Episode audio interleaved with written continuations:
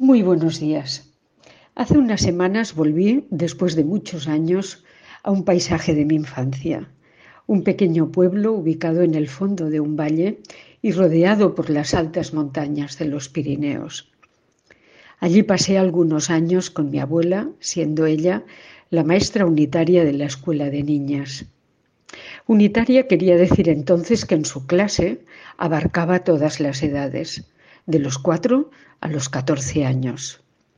Aquel día, de vuelta a la infancia, me enfrenté a un paisaje íntimo y sentimental y a unas montañas severas, iluminadas por el sol y a día de hoy sin nieve.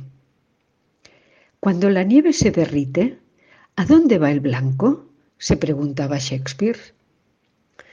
Pero ahora el blanco de la nieve ha desaparecido de nuestras vidas.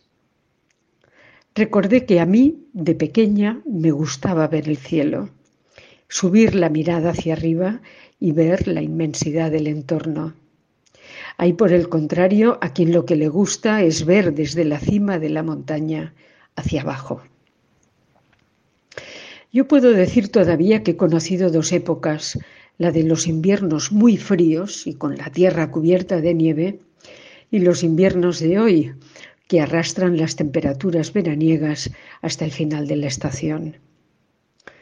Lo que no ha cambiado es el exceso de la testosterona capaz de empañar cualquier logro sumiéndolo en el pozo del lucro desmedido, de una sed infinita por enriquecerse, ¿Qué hay que hacer para que las personas que ocupan un cargo público lo ejerzan de modo que todos podamos descansar en la confianza que deberían merecernos?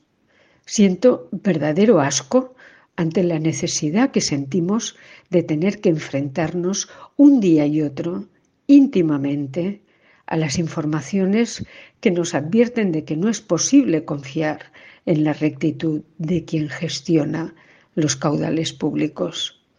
¿A dónde va el blanco de la nieve? Te lo pregunto a ti, Coldo García Izaguirre.